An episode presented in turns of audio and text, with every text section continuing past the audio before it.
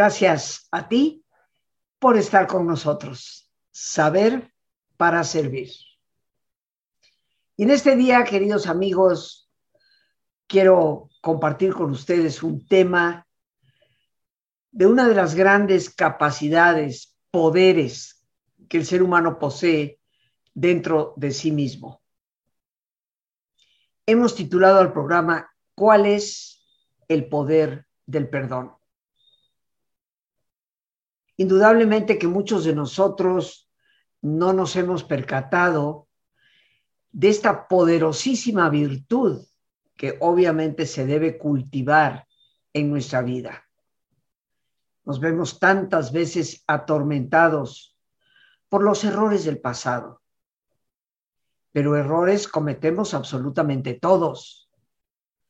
Nos vemos también terriblemente dolidos por lo que otras personas han podido hacer que nos ha causado herida, dolor.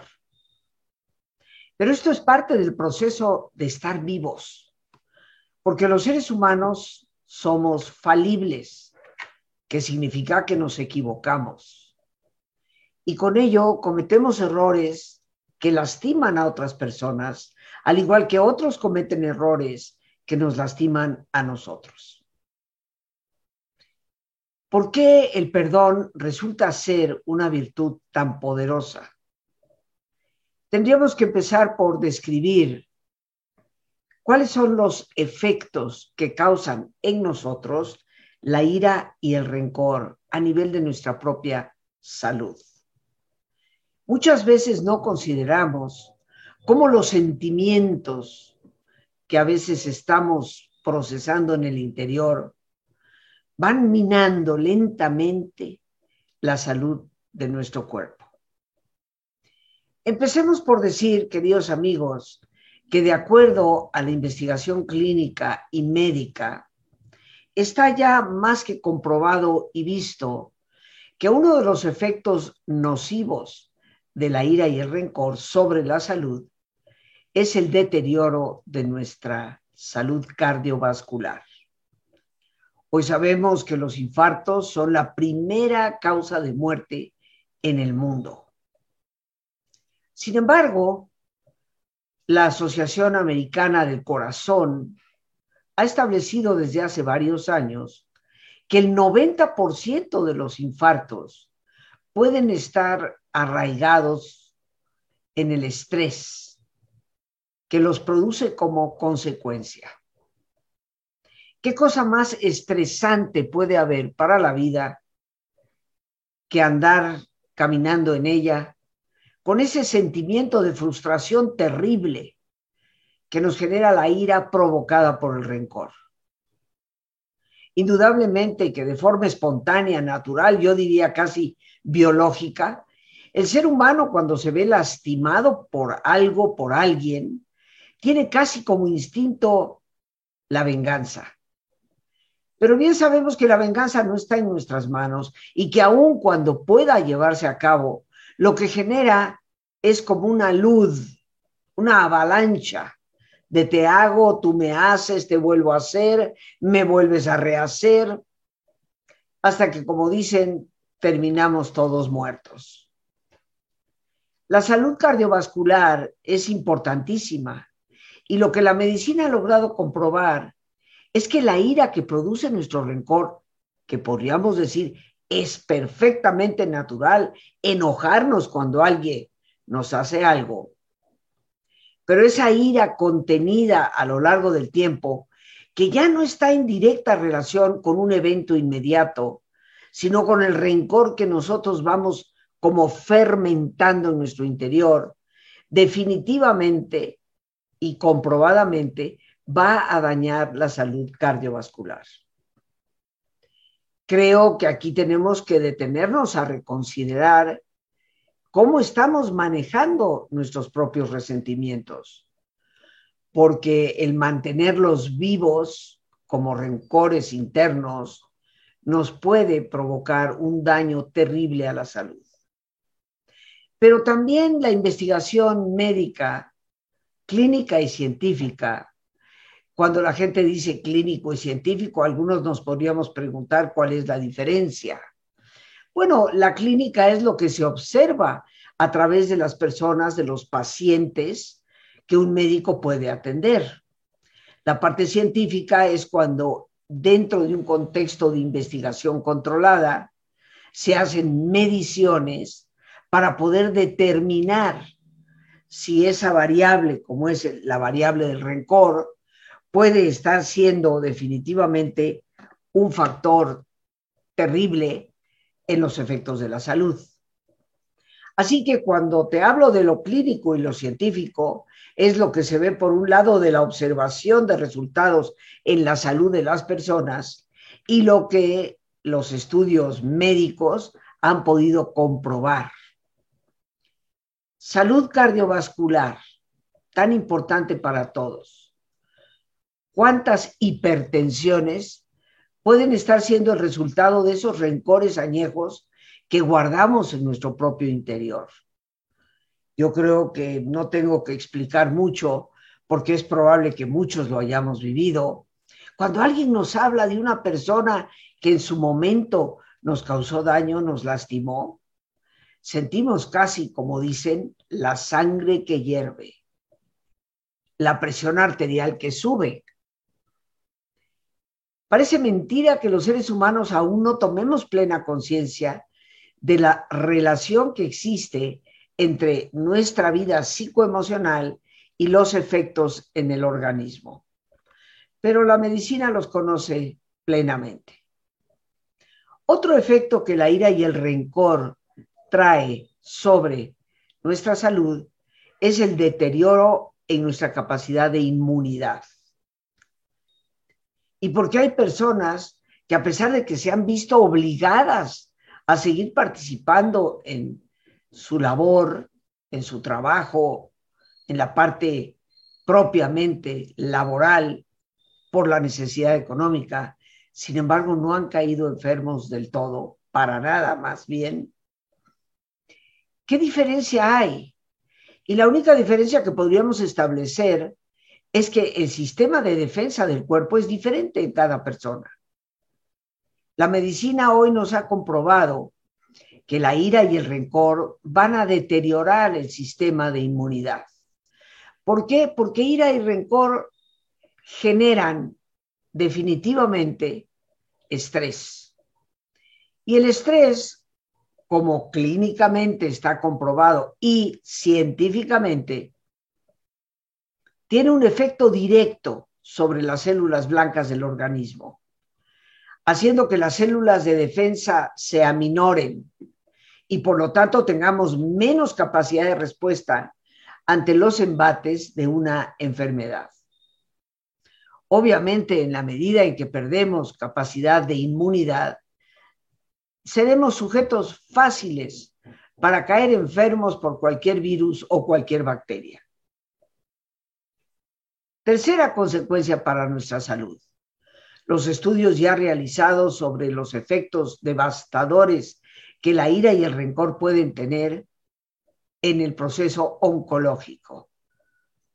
Quiero decirte que hablar de cáncer es para mí, pues, el proyectarme a tantos años atrás, cuando empecé a trabajar con la terapia del perdón desde 1979, trabajando con pacientes de cáncer como en algún momento te lo he mencionado, yo tengo una especialidad en psicooncología, atendiendo precisamente a personas que padecen el problema canceroso.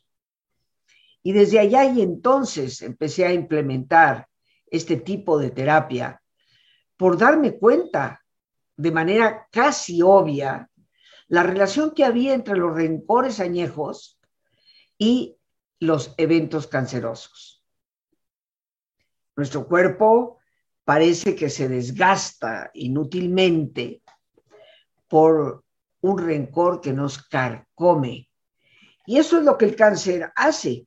Va carcomiendo lentamente a los órganos hasta impedir que funcionen de manera adecuada y nos mantengan con una vida plena y de calidad. Así pues tenemos que los efectos de la ira y el rencor aparecen ya comprobadamente, estudiadamente, en tres áreas, la cardiovascular, la inmunológica y la oncológica. Pero eso es tan solo, queridos amigos, hablar de los efectos del rencor. Vamos ahora a hablar sobre los efectos de la culpa. La culpa, como en algunas ocasiones lo he mencionado, es un mecanismo de alarma adecuado que nos previene de que algo hemos hecho que no es correcto. Sin embargo, cuando esa culpa se arrastra a lo largo del tiempo, convirtiéndose en lo que yo llamo una perniciosa culpabilidad, los efectos que esto puede tener también son devastadores.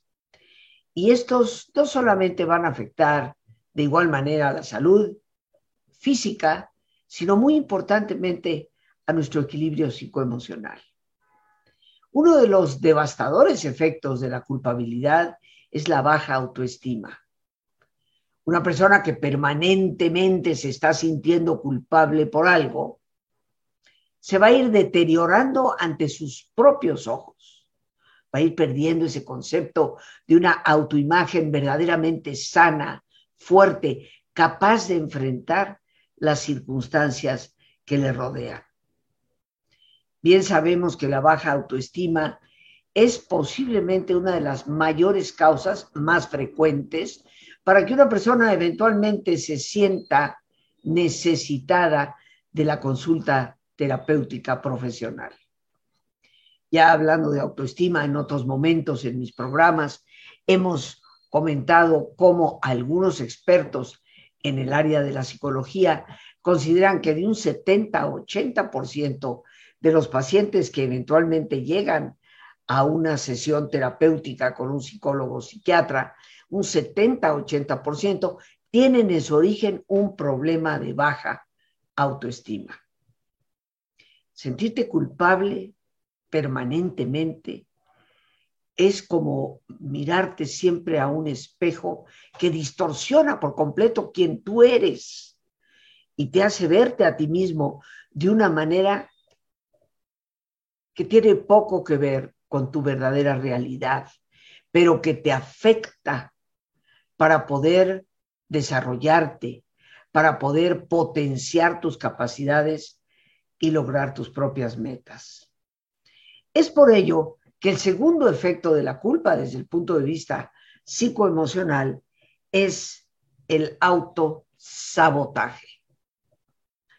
Conocerás algunas personas, espero nunca te haya pasado a ti, que dicen, siempre que creo que las cosas se lograron, se me caen. A veces estoy a punto de lograr ese empleo que tanto he anhelado y todo marcha de maravilla hasta el último instante en donde se desmorona literalmente el objetivo y se pierde. No nos damos cuenta, queridos amigos, cómo la culpabilidad va a crear en nosotros un mecanismo interno donde, sin darnos cuenta, porque de ninguna manera es algo consciente, nos empezamos a autosabotear. ¿Por qué una persona se autosaboteará a sí misma? Bueno, queridos amigos, fundamentalmente la persona que se siente culpable por algo no se sentirá de verdad merecedora de lo bueno, de aquello que le edifica, de aquello que le da de alguna forma recompensa. E inconscientemente hará, pensará, hablará cosas que vayan a hacer que ese proyecto anhelado se derrumbe.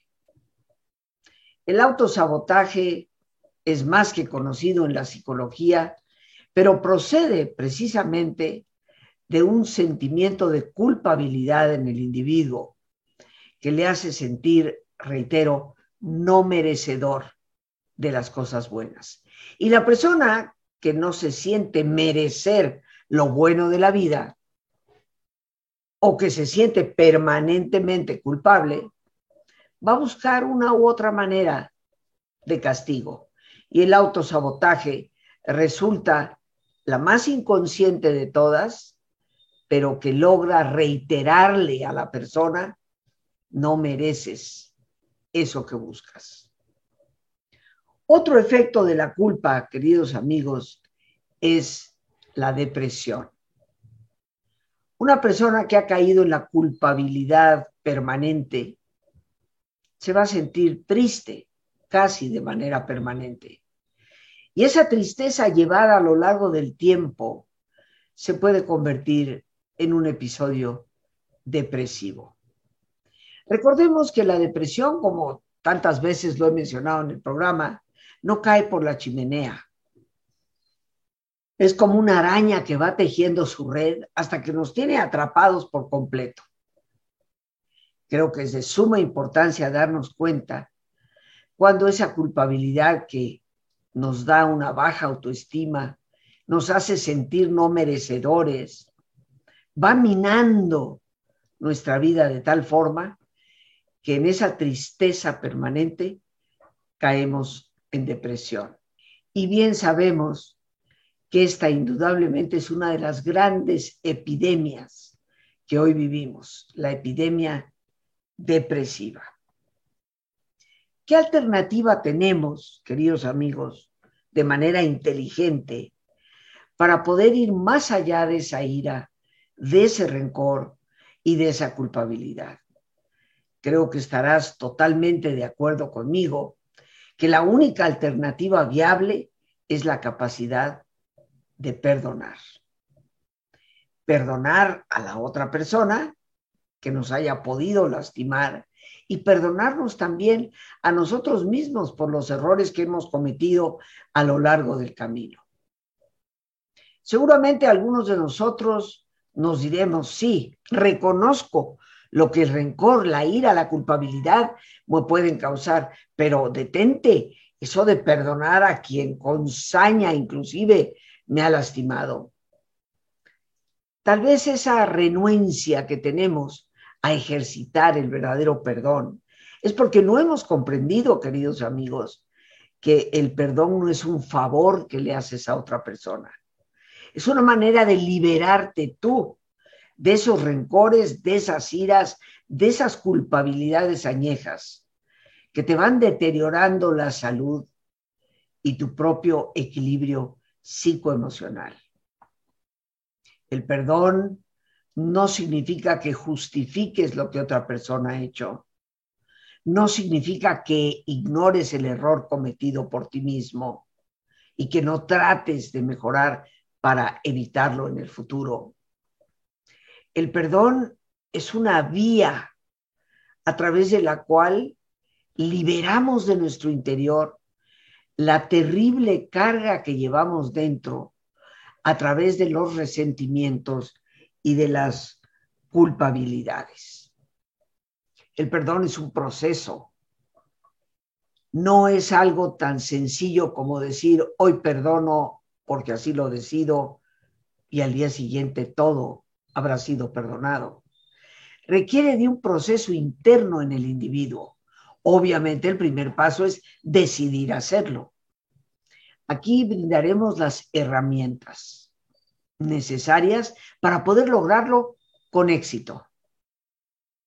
Sí, te puedo decir que estos 43 años ya de práctica en lo que es la terapia del perdón, considerando con toda modestia que fui pionera en el tema en nuestro país, esta experiencia acumulada te dará bases firmes para que puedas ejercer una de las capacidades más importantes, porque el perdón es lo único que te garantiza liberarte del pasado, no quedar atrapado en sus redes. Por lo tanto, el perdón te da paz para poder recobrar ese equilibrio interno que tanto necesitamos. Y tercero, muy importante, el perdón es lo que vuelve a sembrar en nuestro camino la esperanza. Mientras no perdonemos, la prisión en que vamos a permanecer nos impide volver a amar, volver a disfrutar, volver a vivir con plenitud. Saber perdonar de verdad no es un lujo, es una verdadera necesidad tanto para nuestro cuerpo como para nuestra mente y ni qué decir para nuestros valores espirituales. Perdonar no es un favor que le haces al otro, es un favor que te haces a ti mismo. Perdonar no es pretender que otras personas no tienen culpa sobre lo que han hecho. No, significa que tú no cargues con el peso por algo que fue un error de otra persona. Comprender lo que es, lo que no es el perdón, la renuencia que a veces tenemos frente a él, se convierte en un conocimiento vital. Y les recuerdo, para las personas que ya me han acompañado en este taller, que pueden reafirmarlo gratuitamente. Así que te voy a estar esperando. Liberarnos del rencor y la culpa significa adquirir una libertad que puede darnos la posibilidad de ejercer nuestro potencial con verdadera plenitud. Por hoy, las gracias a Dios por este espacio que nos permite compartir. Las gracias a nuestra productora Lorena Sánchez y a ti. El más importante de todos, gracias una vez más, gracias por tu paciencia al escucharme y por ayudarme siempre a crecer contigo.